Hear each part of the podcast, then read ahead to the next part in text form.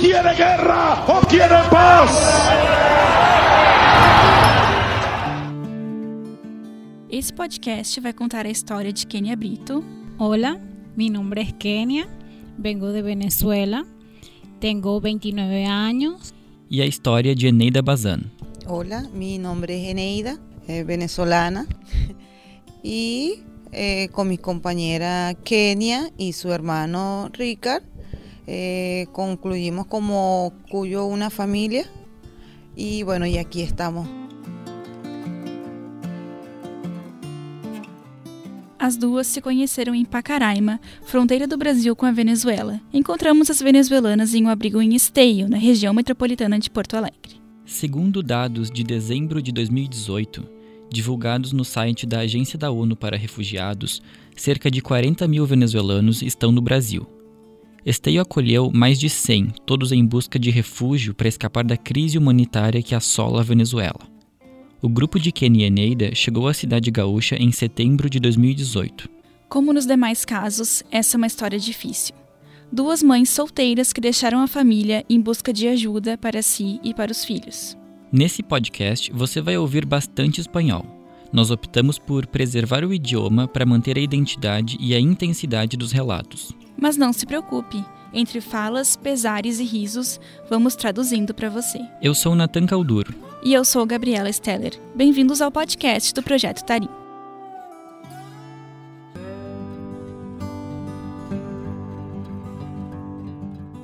Años atrás, cuando todavía la crisis no se había vuelto tan fuerte, yo no trabajaba. Yo, o sea, era una persona de mi casa y en la universidad. Kenia veio da cidade de Miranda, a 85 quilômetros da capital, Caracas. Já a Eneida vivia em Barcelona, uma cidade litorânea. Fui madre soltera, tuve que salir a trabajar, lo que me daba no me alcanzaba, como decía, un solo sueldo no alcanzaba. Eneida tem cinco filhos e trabalhava diariamente como manicure e confeiteira. Sin embargo, yo soy peluquera, manicurista, repostera, de todo he trabajado, pero igual no me daba. Kenia teve de largar a faculdade quando a crise aumentou no país. Mi esposo es funcionario público, era funcionario público, y la crisis empezó a comenzar y empezaron las cosas a agudizarse, y entonces yo me vi en la obligación de abandonar la universidad para ayudar a mi esposo y empezar a trabajar.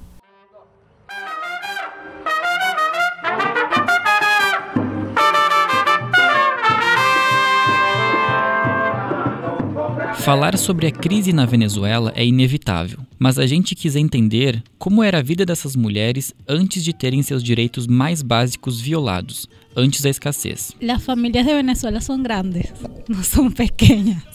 Eh, aproximadamente, te saco por mi abuela. Mi abuela tiene 11 hijos. Cada hijo tiene 5, 4. La que menos tiene son 4 nietos. Entonces saca la cuenta. Las familias de Venezuela son muy grandes. Os venezuelanos se assemelham aos brasileiros em muitos aspectos. Parentes reunidos para almoço de domingo, viagens à praia e o gosto pelas festas de fim de ano.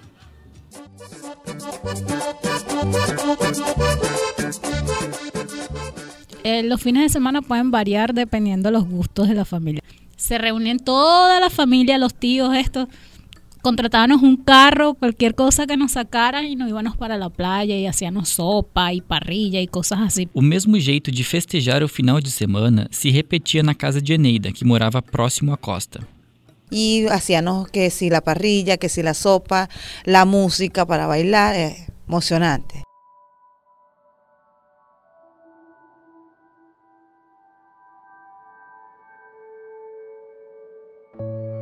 Na Venezuela, Kenia e Eneida perceberam os primeiros passos da crise quando as dificuldades financeiras cercaram suas vidas.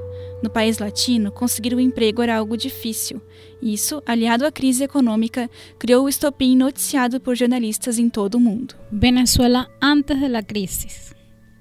Bueno, a mí me empezó a afectar cuando yo vi que lo que ganaba mi esposo no alcanzaba para mantenerme a mí, mantener a mi hija. Ambas as venezuelanas se viram obrigadas a trabalhar para ajudar a pagar as contas, comprar comida e roupas. Elas faziam o possível, mas com o agravar da crise, o possível não era suficiente.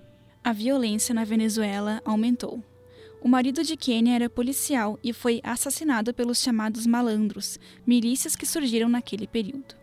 Se desborda la delincuencia y entonces yo pierdo a mi esposo y entonces me veo como madre soltera. Aliada à falta de dinheiro estava a escassez de alimentos no país. Foi o que de fato motivou o deslocamento forçado de milhares de venezuelanos que não encontravam nos mercados itens básicos para sobreviver. Así que hay personas, no, que, que no es necesario emigrar, nosotros decimos emigrar, o sea, no es necesario emigrar porque podemos vivir, no, o sea, ¿cómo puedes vivir en una situación?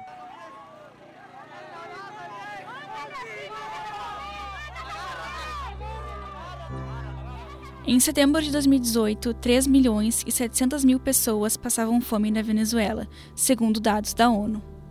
Entre julho e setembro do mesmo ano, 64% dos venezuelanos perderam em média 11 quilos, de acordo com a pesquisa sobre condições de vida na Venezuela, a INCOV.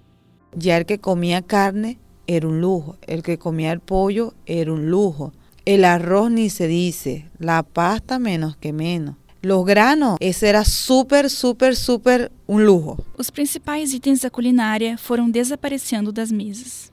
La sardinita. Eso es lo único que te alcanza el sueldo para poder comprar. A sardinha se transformou em prato principal. As três refeições diárias dos venezuelanos passaram a ser uma só. Muitas vezes só sobrava quirela. Aqui no Brasil é usada para alimentar animais. No sé si había un alimento, aquí hay un alimento que es arroz picadito, picadito, picadito, picadito que se le da a las gallinas. En Venezuela se llegó a comer mucho de eso.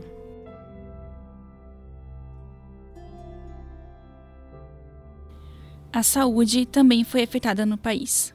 Com a falta de remédios, os venezuelanos optaram pela medicina alternativa e os produtos naturais. Ellos a veces dicen que no, que llegó insumos a los hospitales, pero ajá, llegó y entonces tienes una lista de miles de personas en espera y nunca le dan medicamento. Parafraseando Quênia, caso você adoeça, morre em casa ou morre no hospital. Não existe tratamento. Los hospitales en Venezuela están tan mal que tú no te puedes enfermar. Eso es un lujo. Porque aparte que no vas a tener para hacerte los exámenes, no vas a conseguir los medicamentos y te vas a morir de mengua. Existiam dificuldades para conseguir dinheiro nos bancos, pois não havia notas suficientes circulando e as filas eram enormes. En los bancos tienes que hacer un, un curso eh, para poder conseguir efectivo. Habían unas colas kilométricas de personas que hacían esas colas para sacar 100 soberanos, que era lo que te daba el banco. Da necessidade do dinheiro, surgiu um mercado ilegal que vende cédulas por um valor mais alto.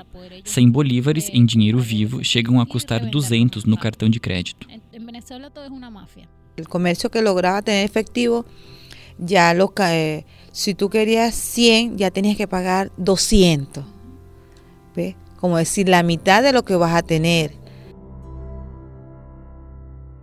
Nesse clima caótico imposto ao imigrante, uma mulher expressou, através do som, o sentimento que acompanha toda uma nação.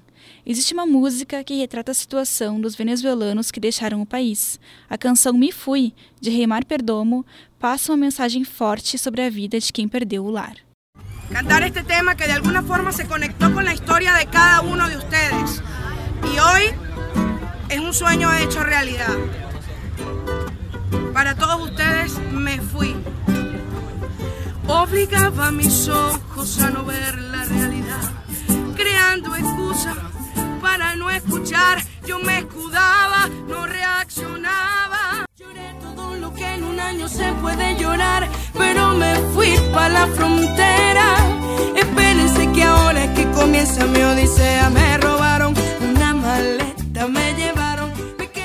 Com a condição de refugiados, os imigrantes abrem mão do direito de voltar à Venezuela.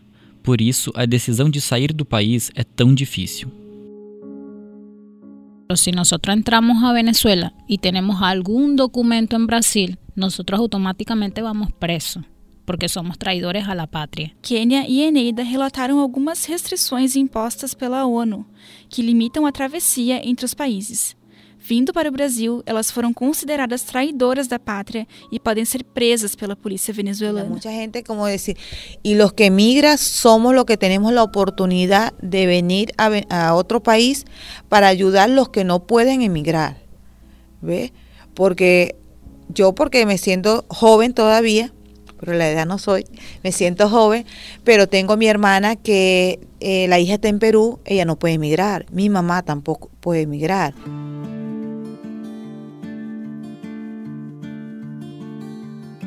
É com esse pequeno relato sobre a vida antes da crise que encerramos a primeira parte de nosso podcast. O resto dessa história a gente conta no segundo episódio do podcast do Projeto Tarim. Não ter dinheiro, não falar português e viver longe da família foram algumas das dificuldades enfrentadas pelas venezuelanas. Eu sou Natan Calduro. E eu sou Gabriela Steller. Acompanhe o Projeto Tarim pelo site e redes sociais. Até o próximo podcast.